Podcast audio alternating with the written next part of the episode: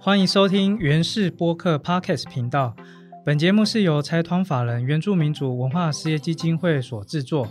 我是古乐乐，在这里，我们和来自不同领域的朋友一起讨论原住民族的公共议题，从原住民族的观点思考台湾社会的下一步。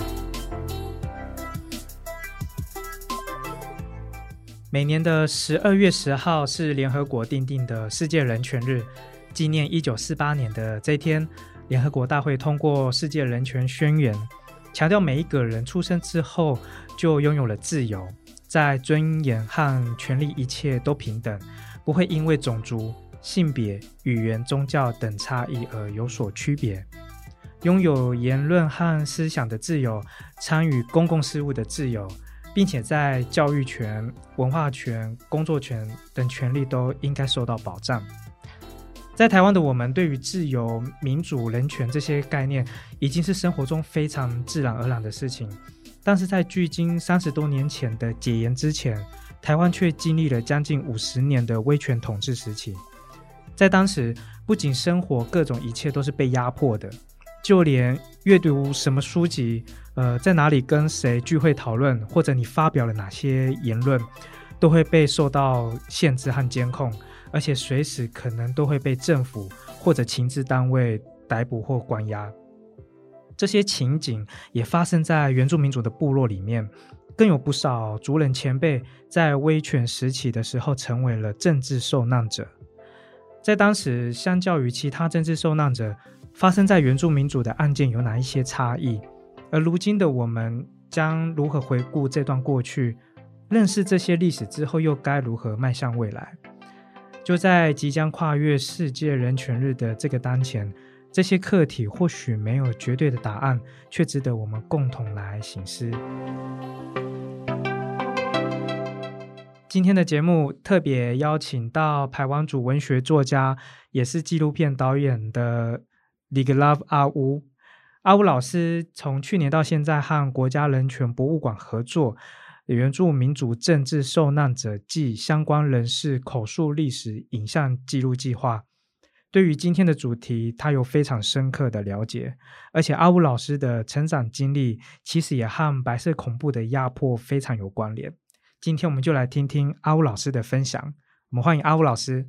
嗨，Hello，各位朋友，大家好，我是阿乌。谢谢老师，呃，我相信大部分的人其实认识阿武老师，都是知道老师是做文学创作的，呃，原住民文学作家。嗯，那应该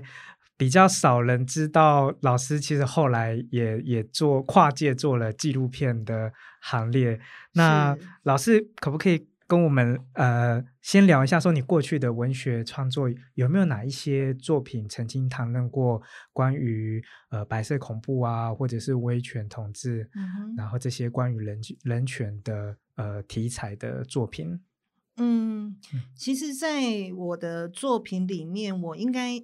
写过的部分，但一个就是我的父亲，对，因为我父亲他其实。他他其实被关过，就是呃，我在文章里面曾经写我在成长的经验的时候，因为我是家里的长女，所以我父亲呢，他其实喝醉酒的时候，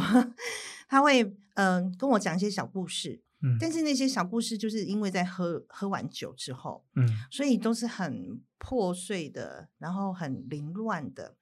所以那些对那些记忆对我来讲就也很破碎，也很混乱。但我还记得的就是说，他曾经被关过，嗯，但是不知道因为什么原因。对，就是不知道因为什么原因。然后呢？他从，因为他是从中国大陆来的，我们所谓的外省老兵，嗯，对，所以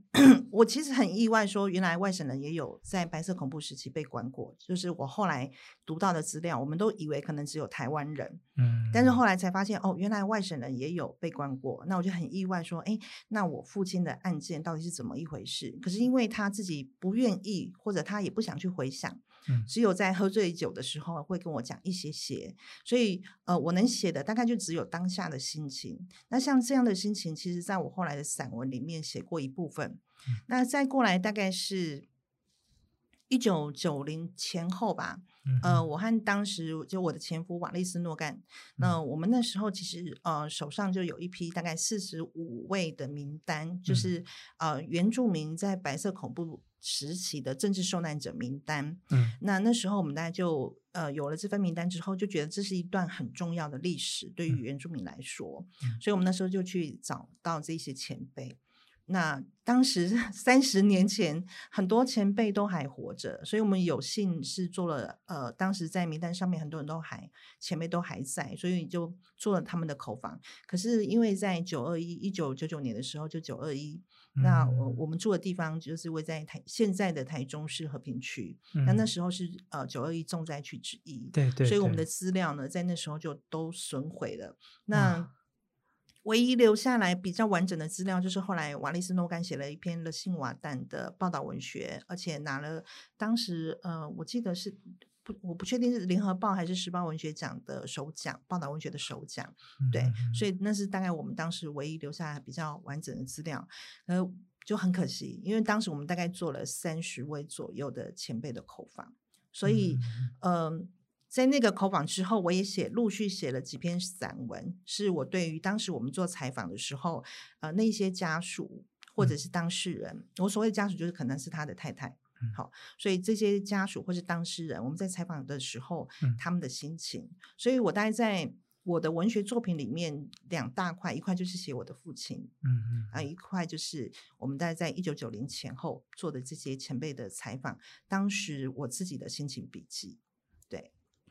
所以老师其就是本身就是政治受难者的家属第二代。严格说起来，如果以现在的定义来说是对，但是因为我一直对我父亲的案件不是很清楚，对，然后呃，即便即便是现在政治档案开放，我其实也一直找不到关于我父亲的档案，对，所以呃，这大概也是我为什么后来会在这两年去做，或者是这么久以来，我一直对于。呃，原住民的白色恐怖政治受难者有一定的，嗯，你说关心也好，或者是好奇也好，我都觉得这是一段很重要的历史，尤其是在一九五零到一九八零，因为我们台湾在谈台湾原住民运动的时候，都是从一九八零开始谈起，但是，一九五零到一九八零里面这一段是空白的，所以一方面是对于这个空白我很好奇，一方面是我自己的身份我也很好奇，所以，嗯，我的确长期以来。然后就很关注这件事情，但就像我刚刚说的，其实我对于我父亲的案件是不清楚的，所以我有点去从别人的口中去仿佛听到自己的故事。因为我去年做的很多的受访人，他们其实也是二代，就像我一样是二代，他们其实对于自己的父亲究竟犯了什么罪，为了什么被关，其实那是非常模糊的。嗯，但是身为二代，你身上是存在着阴影的。就是你会被人家指控是匪谍的孩子之类的，像我小时候也听过这样的话。你也被指控过？对对对，你是匪谍的孩子。嗯哼，那个心情，当当时其实会不会不知道匪谍是什么？对，其实我我在讲到这个时候，我就说，其实小时候你并不知道什么叫匪谍。对，但是当你的老师在告诉你说你是匪谍孩子，或甚至是跟同学说你是匪谍的孩子的时候，你就会觉得，嗯，大家都对你充满了敌意。但是你其实脑袋是不清楚的，你尤其那么小，所以我就要引用我们在去年做的，呃，汤守仁前辈他的儿子汤进贤先生的一句话，他就说：“我那时候哪里知道什么是匪谍？我还以为是一种蝴蝶的变种。” 哦，蝴蝶跟飞碟，对，因为我们小时候可能知道蝴蝶啊，所以他就说，哦，那他以为那是一种一种蝴蝶的名字，只是是变种的蝴蝶，哪里知道原来这个变种其实它背后深藏着一个很大的歧视也好，或是一个政治上的迫害也好，人权上的迫害也好，那。都要到我们长大了以后才知道飞碟这句话背后代表的含义是什么，对。所以这也就是说，小时候自己本身也有这样子的亲身经历，以至于成为后来老师会特别关注这个主题的动力之一。对，嗯，我觉得程度上来说是对。就像呃，我的文学作品其实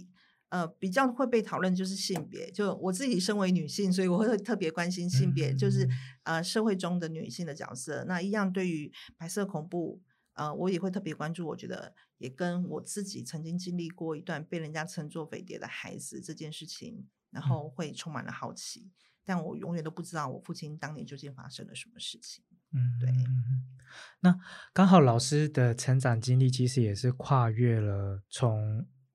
呃戒严时期，然后经历过后来的戒严时期。是。那在戒严的时候啊，呃，老师有没有做过什么事情，或者是你自己亲身发生在你身上，然后很深刻的感受到哦，原来。我的言论是被限制的，然后很多的现在理所当然的所谓的自由的那些那些事情，在当时呃是是不行不不被允许的，甚至是很有可能还会被呃政府呃监控啊管制，然后不小心说错一个话或者是做了什么事情，就好像随时随地都活在一种恐惧的那种情的那种氛围下面。当时你有有过这样子的？亲身经历吗，或是发生在你生活周遭的的人，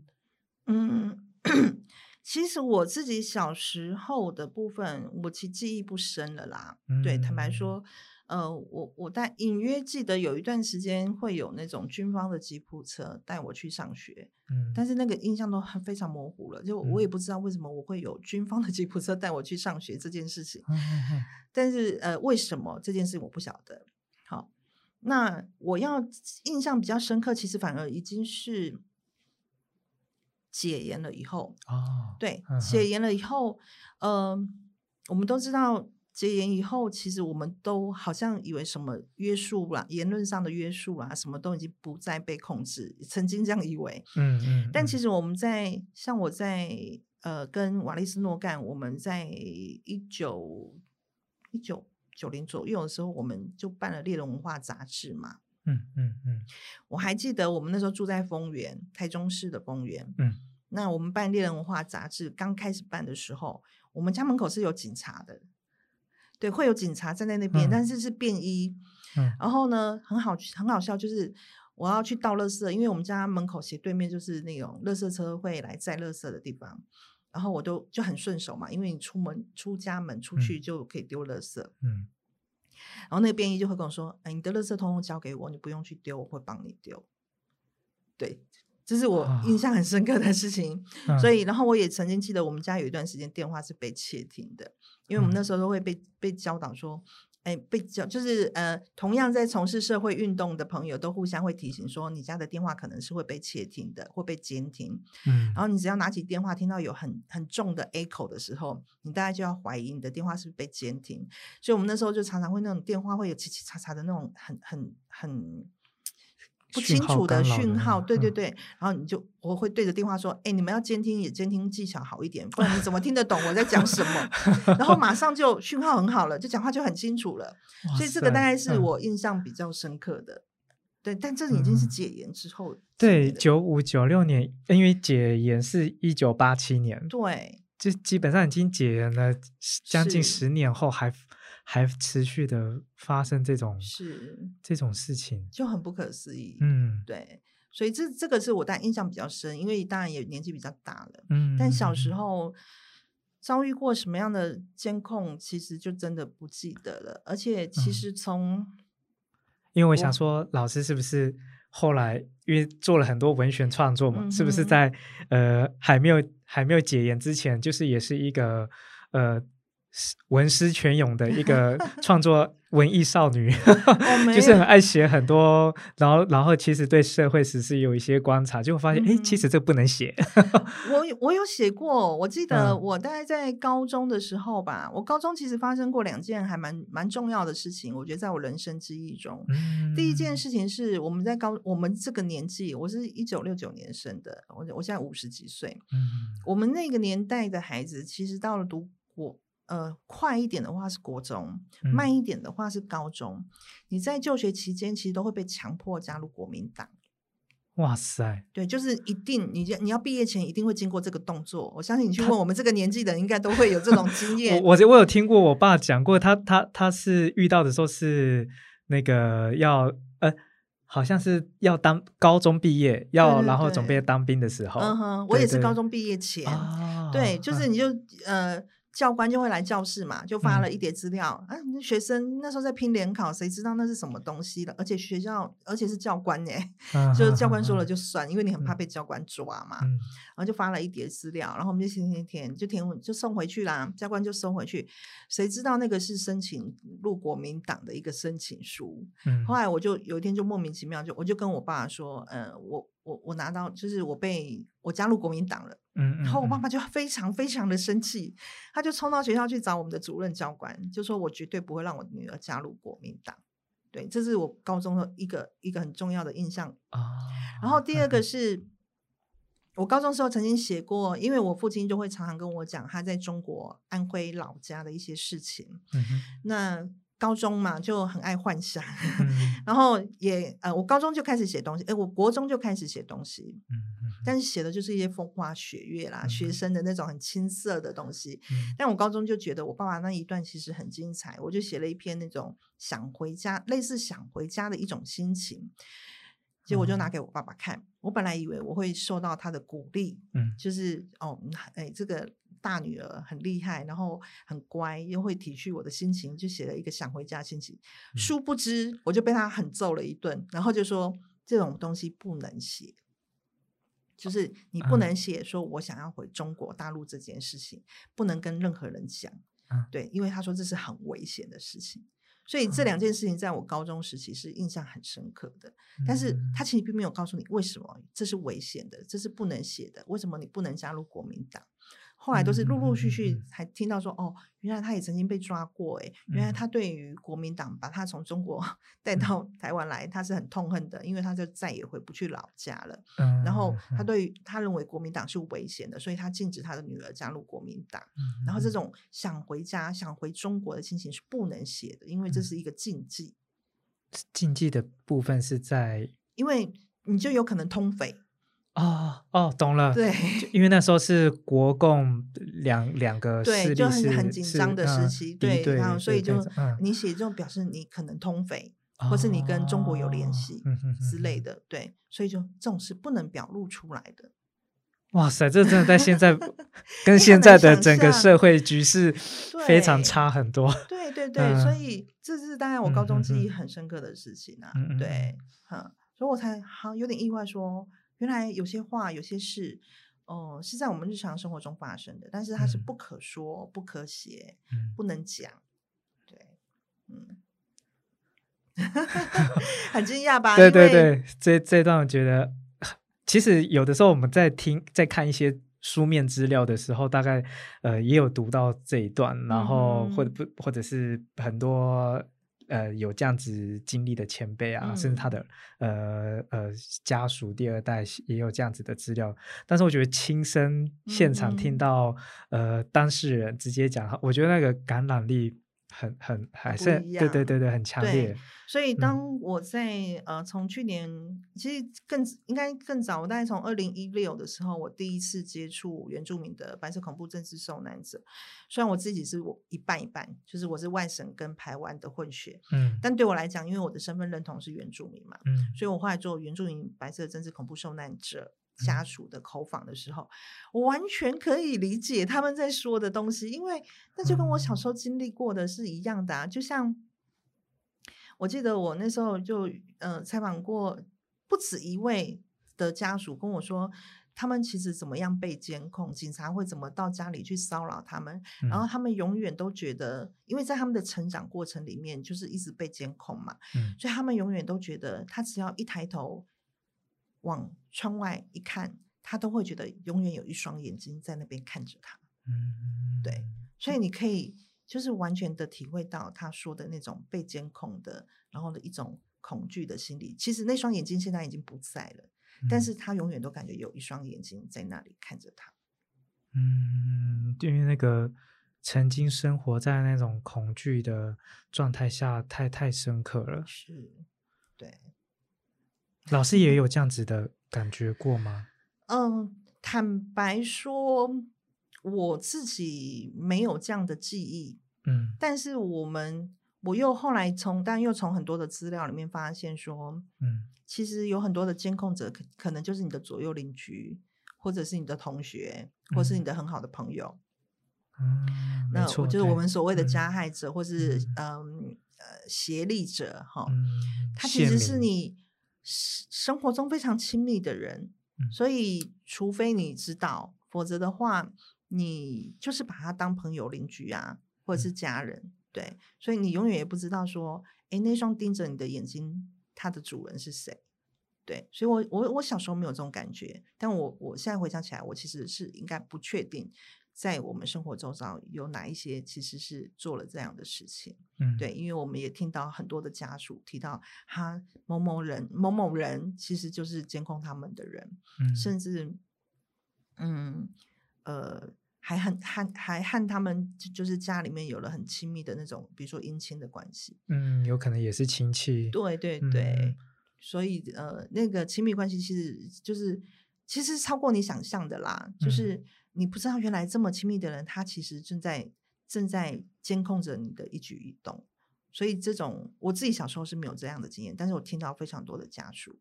谈到这一块，嗯，对。然后后来知道的时候是非常惊讶的，说：“好，原来是我最好的朋友，原来是我最好的同学，甚至是甚至是我的亲戚。”嗯，对，嗯。好，那老师既然谈到了这个，呃。威权统治时期，然后呃，它是从一九四五年到一九九二年，呃，依据这个处转条例，它有明确的定义，威权统治时期的时间就是从一九四五到一九九二年这段期间。那这段期间其实也包含了二二八事件呐，那动员戡乱，甚至白色恐怖。嗯，那。在当时，这个受到国家迫害的影响，其实也包含了原住民族。那许多族人也有受到不义的审判，成为了政治受难者。那老师刚刚前面有提到，就是其实你在早在三十多年前就有做过这样子的调查，那直到现在其实也持续在做。那就老师的了解啊，当时发生原住民族的这样子政治受难者的相关的案件。那跟同一时期其他的非原住民发生的案件，你觉得两者之间最大的差别在哪里？呃，我我们可能要先先呃先做一个厘清，好，就是说威权统治时期有一个很明确的定义，但这威权统治时期它包含了二二八，包含了白色恐怖，好，所以呃，在我呃。这两年做的口访的部分，其实我是没有做二二八这一块的，嗯，我做的完全是白色恐怖时期，因为白色恐怖其实是在二二八之后，对对对，二二八的指涉是一个很清楚，二二八针对二二八事件，对，所以呃，我现在做的是跟二二八没有关系，是白色恐怖时期，嗯，好，但是那二二八里面有没有原住民的受难者？有，其实在我们的资料上面是有的哈，那只是说因为目前我们呃。因为是跟国家人权博物馆的合作计划案嘛，所以那呃，人博馆它它是非常清楚，就是要做的是白色恐怖，所以我们就没有去做二八的部分。但是二八是有原住民的受难者的，好，对，因为它范围真的太大了。对对，其实它范围非常的大，时期有不同的的背景，而且从南到北，其实嗯，很多人以为原住民好像跟。二八或白色恐怖没有关系，对，其实并不是这样的，那个关系其实还蛮紧密的，对，所以我我们做的口访的时候，像二八的时候，从南到北，其实可原住民都都是在参与其中的，嗯，对。那当然，这这个可能是另外一个议题，我们今天就不谈太多。但是白色恐怖，我就要说，至少目前我们已知的档案里面，因为还有很多的解密档案，呃，待。待分析、待解读，然后再过来说，可能还有很多还未解密的档案。对，比如说，我们的确在看到档案的时候，有很多它是未公开的。好，所以我们在呃在读国家档案呃国家档案局的资料的时候，呃有未公开的，那这里面有没有包含原住民？不知道。还有就是已公开，但是我们还来不及读，因为档案真的太多了，所以我们从已经读到的档案里面。找到的有关于原住民在白色恐怖时期的政治受难者，目前大概是七十位左右。嗯，对，七十几位。那呃，他甚至还跨了各族。嗯，对。呃，我们可能过去在资料上面，尤其在读台湾史的相关资料的时候，如果真的对于白色恐怖会比较觉得有连结的原住民的部分，大概都是就是第一个谈到就是邹族的高医生，嗯，比较知名的对对对，比较知名的案件，然后像是泰雅族的林瑞昌，也就是勒辛瓦旦，但其实他们是同一案，但大家比较知名的大概就是这这两位，对，但事实上，呃，除了这两位之外，其实就有非更多。对我们后来嗯。就发现，哦，从从周族、泰雅族，一直到呃我们现在所谓的平埔族里面的希拉雅，其哦实都是有的，阿美族这些等等都是有的。嗯后来在这七十位名单上，我们就是看到其实是各族群，布农族、排湾族其实都有，嗯。所以原住民并没有在台湾这一段历史里面缺席，它只嗯。是又被遮掩了，或者是嗯还会被掀开来看清楚他们曾曾经用什么方式在自己的部落嗯在自己的族群做了什么样的事情，对于这个殖民政权做了什么样的事情？因为对原住民来说，他先是经过了日本殖民时期，然后紧接着就是国民政府嗯来台湾嘛，所以嗯这也是一个政权转换啊。然后这样嗯不同的政权转换，对于原住民族来说，各个族群来说，其实他的面对方式就不一样。嗯，对，所以嗯当然也就会发生不一样的处理方式。嗯，对，嗯哼。连兰迪岛的兰屿达悟也也有也有这样子的呃，蓝吗，屿比较特别，嗯。蓝屿比较特别是我们目前在已知资已知的资料上面是没有看到达悟族有政治受难者，嗯。但是我必须说，整个蓝屿岛上，整个达悟族，它可能都是一个受难的呃整体，嗯，好因为我们在资料上面看到，在一九五零、一九六零左右，整个蓝屿其实上面是有设了非常多的监狱，嗯嗯 对，然后呃算一算，至少有十个，有十个点。这十个点，它不管是用来关政治犯，用来关重大流氓，或者嗯是、呃为了要控制岛上的居民，让他们走向所谓现代化的生活。那个嗯现代化生活其实就是一个汉化的过程，所以整个兰屿岛上面的居民其实也因为这样子被迫呃变成整座岛屿变成一座监狱。所以那个的受难不仅是个个人的受难，而是整个族群、整个岛上的受难。嗯嗯，嗯，情况是就又更不一样了。对，又更不一样，跟台嗯湾本岛有上又不不太一嗯样。对，好，那呃，我们对于这些呃大部分的政治受难者的案件的理解，我们会知道说，哦，这些呃这些前辈后来会成成为政治受难者，是因为他们在当时呃做。呃，可能是有做一些行动或发表一些言论，或者写一些文章，那可能就是对当时的政权，呃，挑战了当时政权的呃的正当性，或者嗯是去倡议，呃，人民应该要更自由这样子的呃言论，然后以至于他就呃被被政府情治单位盯上，觉得他可能是叛乱分子，是，对，或者是说，呃，有怀疑他们可能跟呃中国当时的共产党有、嗯。有有保持联系，然后要要颠覆当时的国民党政权。嗯那那这个都是我们后来比较知道，呃，这呃这些政治受难者会会呃呃当时被被关的原因。嗯。那在原住民的话，也是这样子的情况吗？嗯，对原住民的情况，我觉得就是就像你刚刚叙述的部分，其实原住民呃也有，就是说，比如说跟中国共产党的接触，因为的确在当时呃有所嗯谓的省工委会，就是专门要进，他们有针对山地部落的一个工作小组，嗯，好所以的确，呃，中国共产党呃有试图要进入山区，然后去、嗯呃，你说策反策反当时所谓的国民政府，呃，嗯。是我们在资料上面是读到的、啊，像谢雪红就曾经到过普里，想要试图透过呃人上山去、呃劝说当时的雾社的嗯。呃族人，嗯，哎，对，然后就是下山来跟二期部队 会合之类的，像这些我们在资料上面都有读到。好，嗯那呃，那另外一个就是说，那当时的这些原住民在在想什么呢？是嗯说，当你经过了一个日本的殖民之后，现在又换了一个殖民政权，那当时这一些起身出来的，比如说我们讲我们知道的了信瓦旦也好，或者是高医生也好，那在面对一个新的又是新的殖民政权来的时候，那他们在想什么呢？嗯，对，嗯，跟台湾人在想的一不一样呢？好，所以这也是我很好奇的一部分，就是说，呃，台湾人因为你说跟共产党接触，然后或者是嗯，因为有有叛乱的想法，好，所以被抓被关。那那原住民如果真的有跟共产党接触，或者是有叛乱的所谓叛乱的行为，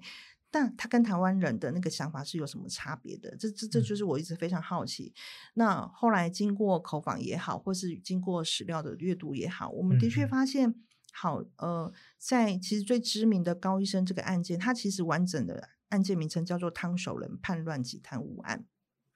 这是他完整的案名。好，那他们的罪名都是意图以非法的方法来颠覆政府，而且还。着手就是真的去做了这件事哦，好，所以他们都被判了死刑。好，那他们到底做了什么事情？你说他们有没有跟呃所谓的共产中国共产党接触？呃，据我们现在看到的档案，我们现在看到的档案，我必须强调说，我们现在看到的档案这件事，因为档案是可以被编纂的。嗯，好，嗯，OK，所以我们看到的档案上面是说，他们第一个有跟所谓的中国共产党接触，嗯。那当时的周族的阿里山的族人，在汤守仁先生的率领下，也的确下山到了嘉义来支援了嘉义的台湾人，嗯，想要呃对抗国民党当时的国民党政府，甚至他们攻曾经攻下了水上机场嘛，对，哇塞，那个时候真的是对，因为汤守仁前辈是一个非常厉害的前辈，他不讲大家不知道，但是其实他在呃，他曾经到过西伯利亚。嗯对他曾经，嗯，是日本军人，然后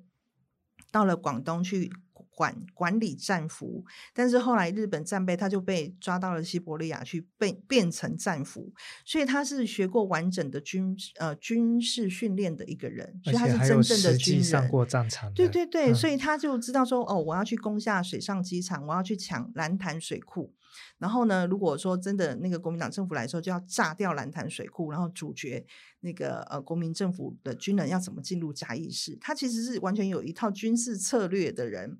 所以，那当时他们为什么要这么做？其实他们要做的是阿里山的民族自觉，就是周族，我们周族是要自觉，我们周族是第一民族。哎，当时也许不是讲第一民族啊，好抱歉，但是至少他们想的是周族的未来。嗯嗯嗯，周族能不能独立于呃，就是从我们能够，既然能够呃，在现在换了新的国民呃所谓的新的殖民政权来的时候，台湾人要独立。那我们周族能不能独立？嗯，所以当时的前辈在想的是这些事情。嗯好，那我们现在也在想这些事情啊，原住民能不能独立？所以早在那么久之前，这些前辈就已经在想民族自治啦。所以他们想的民族自治和台湾人谈的台湾独立，其实是完全两回事，是不一样的。所以我们的前辈其实早就已经有这样的想法了。所以跟他同案的，像是勒西瓦旦，嗯。他谈的也是要归还大报社啊，就是因为当时的大报社，大报社到现在其实是到新北市的三峡，这些都是大报社的传统领域耶。他当时就是要归还大报社啊，他的主张。所以你看，我们的前辈，不管是在民主自觉上面也好，或者是还我传统领域也好，在当时他们谈的是这个，然后他们就被抓了，然后他们被判了死刑。对所以，我们如果再想想，我们现在在看的，其实我们的前辈早在几十年前就已经做了这些事情。因为白色恐怖，就像我一开始在讲，就说我们其实很早以前就在注意这件事情。嗯，那会注意这件事情，就有里面有一个很大的原因，是我们一直对于一九五零到一九八零这将三十年的时间里面，似乎都没有出现原住民的声音。这件事情，我们其实是觉得很奇怪的。那后来我们手上看到了四十五位前辈的名单的时候，我们就开始去一一找他们嘛。嗯那。当时当然就像我说的话，资料因为九二一我们没有留下来。那在这两年，其实我们重新拍摄的时候，我我稍微慢慢的爬梳出一些脉络，嗯，比如说我刚刚讲的汤守仁叛乱及贪污案，好，这是也是大家最清楚的案件。那但是我们在做汤守伦叛乱及贪污案的时候，我们就同时发现，哎，因为他们是一九五二年被抓，然后两年后就被判死刑。好，这个案件里面有六位六位前辈被判死刑，但其实早在他们被抓之前，其实有另外一批很年轻的，其实就是他们的晚辈，比如说像是勒辛瓦丹的勒辛瓦丹的儿子、勒辛瓦丹的侄子，嗯，这样的年轻人，比勒辛瓦丹他们更早被抓，就早几个月。好，那这一批呢，叫做台湾蓬莱民族自救斗争青年同盟案。嗯，这一案里也是抓了很多人。好，然后也是以泰雅族为主。好，嗯，那时候呃，这位前辈现在已经不在，就林昭明前辈。那时候我记得我们去找林昭明前辈的时候，他就他就说的很清楚，因为他在台北读书，他就说我们那时候其实有几个年轻人，就是当然像台北师范。当时的台北师范，就现在的诶师大吧，嗯，我我不。确定，就是现在的师是不是现在的师大？然后像林茂秀，其实就是呃林林呃新华诞先生的儿子，他们就他是建中的学生，像那时候他就讲的很清楚，说他们其实是有在一起读书的，而且他还说，因为那个时候因为呃日本殖民政府刚走，嗯，国民政府刚来。所以其实都还在做整个清理。那他们这一群学生，优秀的学生呢，其实就会去总督府图书馆，就现在的台博馆那边有一个图书馆，就是总督府时期的图书馆。他们去那边看书，然后就看到了非常多的马列主义的，就是马克思列宁。这些书籍，嗯，呃，日治时期至少我们知道，他与对于世界是开放的，他是希望能够有更多新的文明、新的东西进来，所以他们那时候就已经读到马列主义的东西，可是就不知道原来这些东西是国民政府最害怕的，对呀。当时图书馆当时还是有对对这些书的馆，因为日本政府并没有禁止这些书嘛，是国民政府后来才禁止这些书的嘛，所以这一群年轻人读了这些书，当然读了这些书，当然就会有一个。尤其我们知道泰雅族的社会是有一个嘎嘎的概念，它有点小共产主义的一个社会结构的形式，就是全部落共生，全部落一起集体生活、集体饮食，然后共同生活。所以那样的一个所谓的共产主义的概念，可能在当时就在这些前辈的心里面留下了一些。一些想法，就说也许我们也可以朝着这个方向。殊不知，这个是国民政府所不能接受，而且当时列为严重禁忌的事情。所以这一批年轻人是先被抓的。好，但我们就也听到了另外说，在现在在田野现场也听到了另外一种说法，就是后来这些老一辈的就被抓了。我所谓的老一辈，就是像勒辛瓦旦、高医生这些前辈。林日龙先生就是勒辛瓦旦的孙子，就说当时他们。要必须要做一个抉择，因为年轻一辈的知识分子被抓，老一辈的具有乡长、参议员身份的这些人被抓，然后其实都是部落里面很重要的领导阶级。那当时他们必须想清楚，他们究竟是要放弃年轻的救老的，还是要放弃老的救年轻的？哇，这个抉择，对，这个也太煎熬了吧？对，所以。他们到底要救勒辛瓦旦呢，还是要救林茂秀、林昭明前辈呢？呃，高医生这一代，他们到底是要救高医生呢，还是要救呃当时的方义仲这些老一代？因为方义仲、汪青山是年呃方义仲先生他们是年轻一代的，他们究竟是要放弃高医生、烫手人救方义仲、吴一呃吴一德他们这一辈，还是放弃吴一德年轻人这些？然后就老的高医生他们这些人了，所以他们其实当时是在部落面临了这样的抉择耶。他是因为当时资源不太够嘛，所以只能说挑重点来来来做这种。应该是说，当时部落精英就全被抓了，只是正好是跨越了两代，所以对于有还在部落里面的人，他们要忧心的是，他们这一代的知识分两代的知识分子会不会完全被所谓新的殖民政府给处理掉？嗯，没有办法说说全部都，就是不知道，因为你并不清楚这个新的殖民政权会用什么方式嘛。嗯，然后就也比比如说，就是也听到平地风声鹤唳啊，被被枪决的啦，被关的啦，各种也会听到这样的风声嘛。嗯，所以他们就一直很挣扎、很矛盾，就说我到底该就该怎么办？结果，对啊，像这样的事情就在不同的部落，然后就会发生。嗯，那你就可以想到说，那这些留在部落的人，他们是如何的挣扎？我到底要如何抢救下我们这一一代，然后第二代的知识分子，未来的部落的领袖？然后我们是不是要屈服于现在新来的殖民政权？然后这些案子里面，其实牵涉的人非常非常的多。嗯，所以如果我们要谈在一九零到一九七零中期。呃，白色恐怖时期，原住民要谈的案子至少有四个大案件，除了我们刚刚讲的烫手人案，然后那个所谓的台湾蓬莱民族案，接下来又牵扯台湾蓬莱民族案，下面接着紧紧接着就是山山房对案，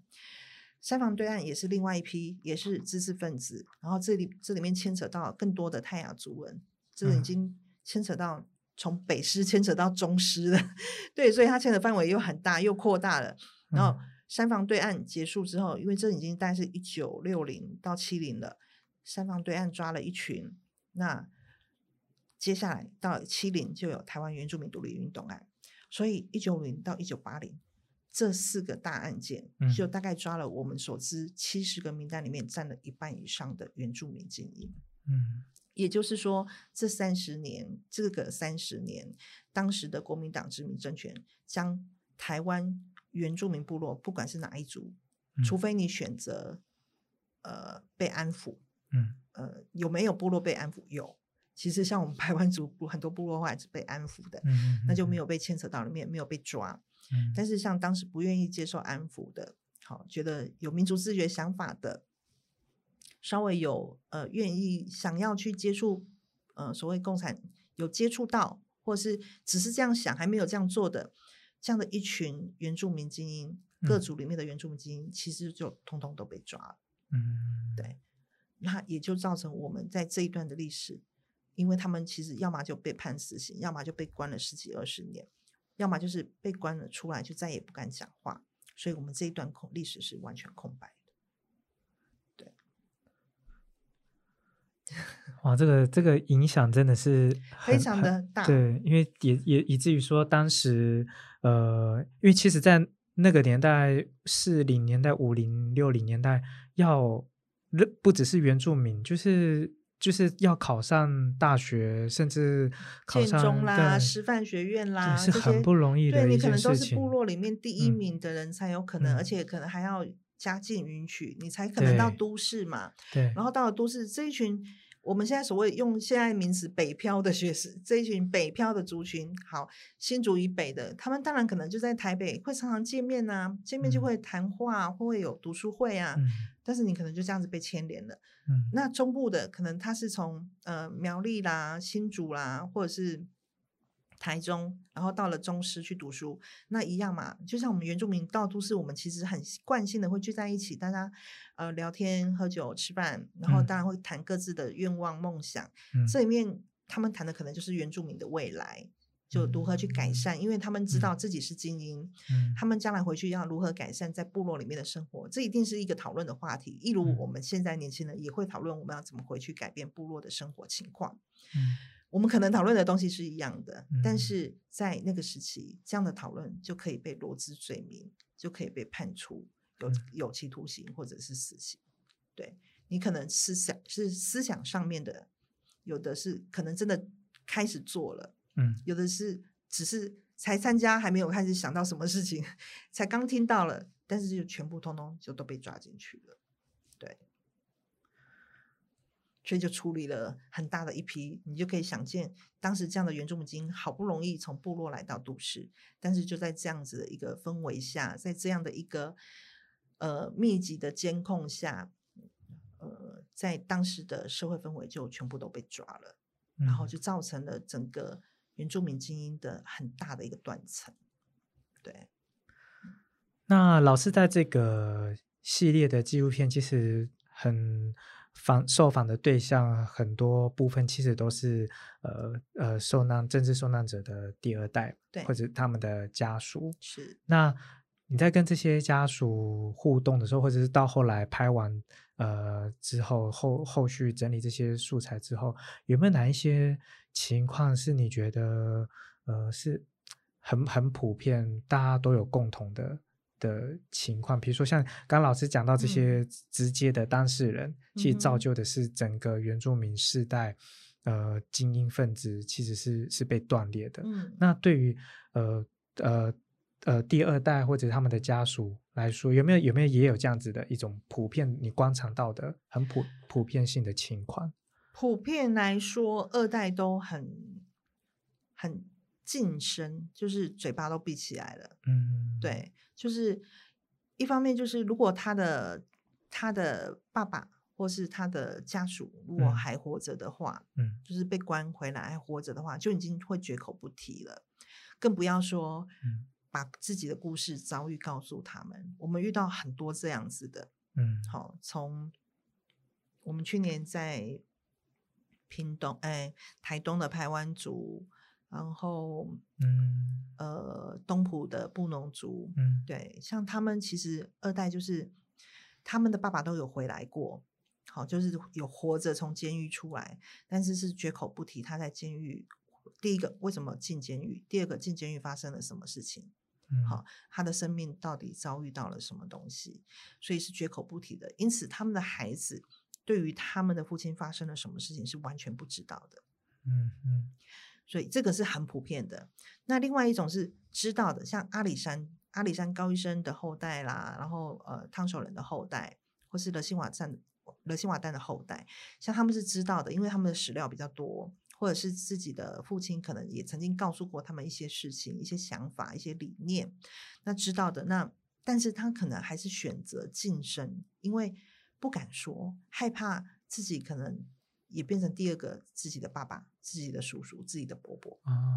因为自己其实后来也有家庭了，对，就也害怕旧事重演。所以我们普遍会看到二代的状况就是很安静，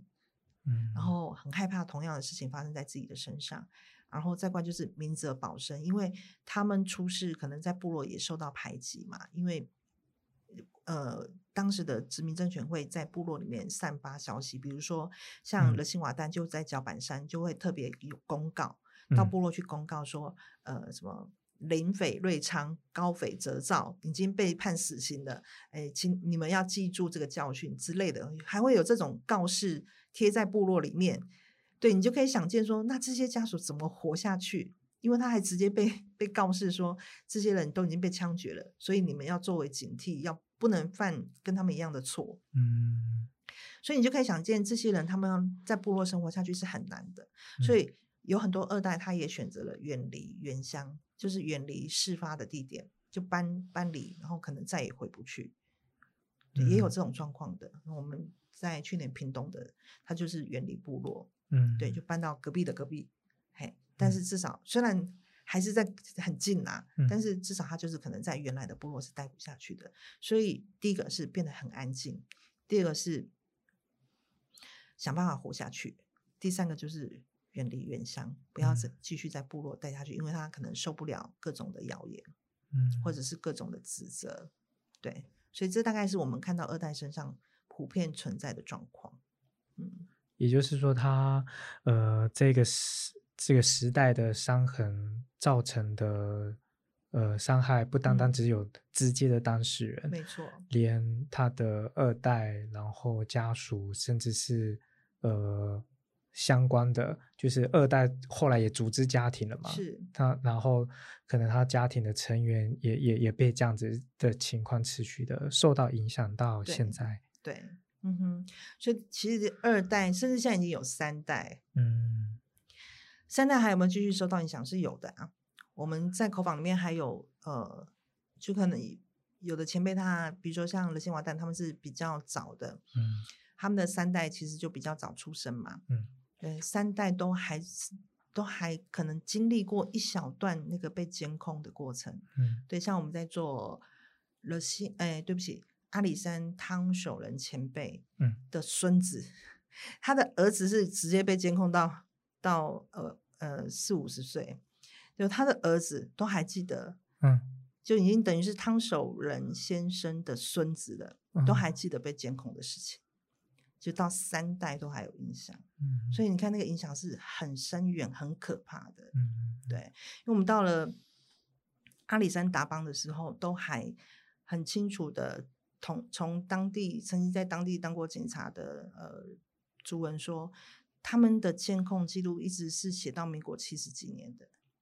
监控，警察局的监控笔那个日记。是还写到民国七十几年，是那种堆满满满屋子的，就是这些被判死刑的前辈他们的二代三代的监控笔记，嗯，是写到民国七十几年，那是很可怕、很难让人想象的一件事情。然后后来就当然戒严了之后，他们就一把火把它烧了，嗯，就当做湮灭证据。可是他们都还记得很清楚，就是那个监控笔记一直写到民国七十几年，也就大概到戒严的时候。我看老师的那个纪录片，还其实对二代。呃，还有家属的另外一种伤害，也也不单单是那种心灵层面的恐惧，甚至连他们呃日常生活中，呃，除了还遭受到歧视啊，然后被刻意排挤，嗯，然后不被信任这样子的呃情况之外，还有还有就是连求职、找工作或者是要念书的时候，还会被特别列出来说，哦，这个家庭背景是曾经是。被判过匪谍罪的，然后他可能升学也被影响，然后以至于他没有办法，呃，原本可能成绩很好，然后没有办法，呃呃继续升学，所以他后来的呃求职工作就也被受到影响，也甚至或者是他可能要念呃考警察或者是一些比较公务体系的的的的那种呃考试的时候，或者求职的时候，也也也也也因为这样子，然后被。被排被排挤，排挤，对对对，没错，就他机权力机会都被剥夺了。对，因为呃，这些呃政治犯前辈他们都会被注记，他们的户籍成本上面都是会注记。哇，直接在户籍成本，对，我们都看过他们的户籍成本上面都是非常记住的很清楚，就是政呃家属谁谁谁是政治犯这样子。所以，所以我们现在，我们现在，比如说像族人，有时候常常要申请什么什么什么户籍成本，对对，或者是可能要开个银行账户，也要付付户籍成本，然后你就会在上面看到注记他是政治犯的家属。哇塞！一直到真的就是我们都看过那些户籍成本非常清楚，比如说像我刚刚讲了新完蛋的孙子林日荣先生，现在的桃园市原民原民会的那个主委。嗯，他就说啊，他以前注册的时候，他都很很害怕，因为他们又要去申请可能原住民补助嘛，嗯啊，但是他又很害怕，因为每次要拿户籍登本去学校的时候，他都要把那个政治犯的孙子那件那那个注记把它盖住，因为他都很怕老师看到，然后就会问他很多事情，所以我们问到很多二代，他们都碰到这种事啊，就是只要一户籍他们拿出去，上面就是住记政治犯后代和政治犯家属。所以，第一个军工教是完全不可能，就是你的背景不干净，所以他基本上军工教，嗯，警警察他都不肯进去，嗯，对，所以他的求职机会，他想要，即便他成绩再好，嗯，他想要考警察、考军人，那都是考公务员，那都是不可能的事情，嗯，对，因为他的他的政治犯的家属背景。嗯，对，然后那个。完全是清楚的，在他的户籍成本里面呈现的，对，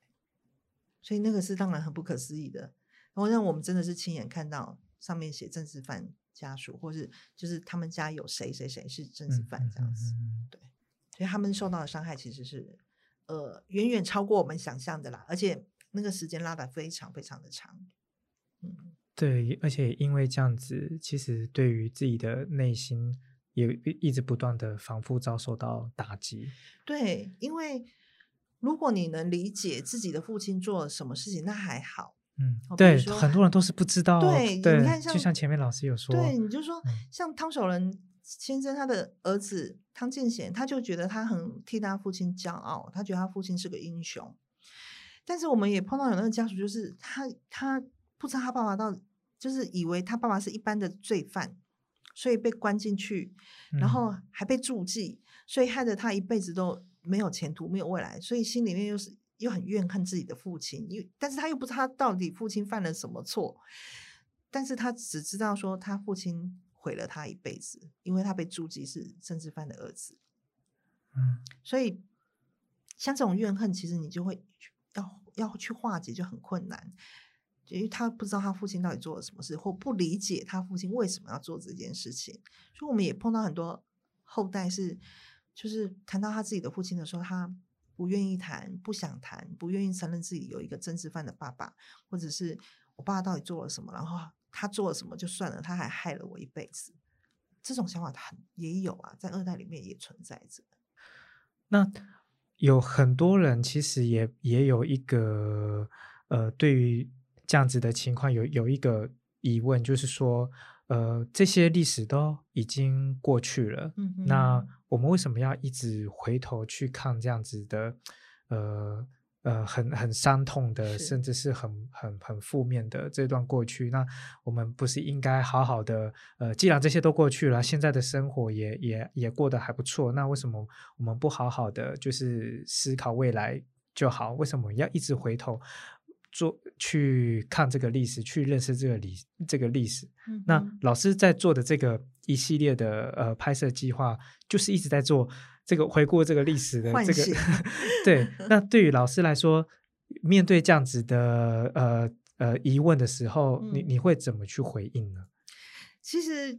嗯，对，我们的确一直在做一个唤醒不愉快的回忆的这件事情哈。但是，其实认真想一想，就说，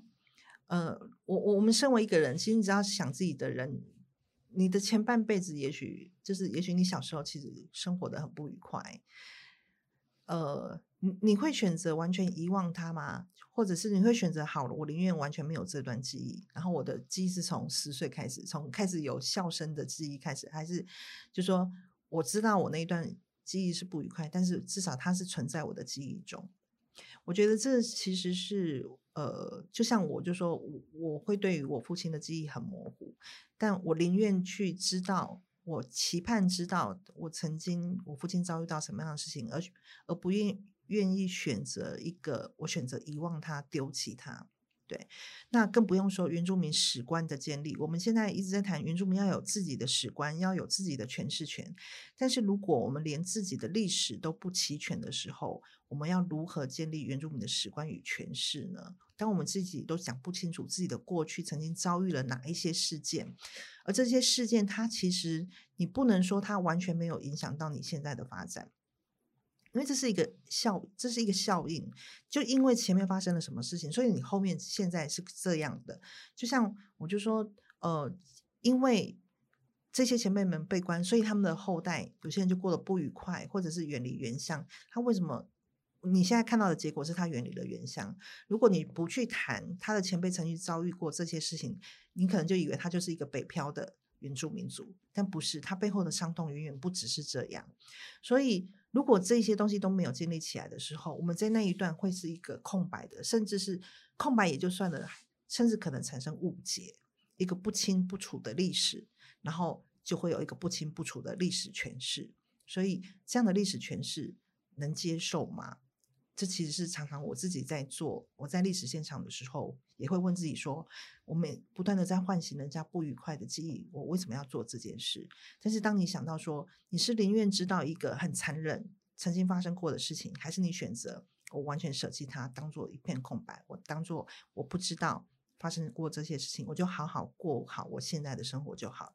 但是你完全不知道，你现在的生活就因为前面这件事情的发生，所以你才会过今天这样的生活。这里面是有因果关系的，这个因果关系，这个历史诠释都必须被建立起来。建立起来之后，你再去选择遗忘它也可以，但是不能没有。所以这个建立，我们可能正在走这一这一段路，但这一段路它不愉快。是一个痛苦的过程，但是它是一个必经的过程，你才能够去建立属于原住民自己的诠释和观点，否则我们永远都提不出来。或者是我们一直在讲原住民的主体，那原住民的主体建立在什么事情上面呢？如果你连真相、历史真相都没有的时候，那原住民的主体又在哪里？对，这可能是我比较一般碰到这个问题的时候，我会说的一个回答吧。嗯。很很我蛮蛮有力量的，谢谢老师的这这这个分享。对，这里是原氏播客 Podcast 频道，正在收听的节目单元是《原氏大特辑》，由财团法人原住民族文化事业基金会所制作。我是古乐乐，我们下次再见。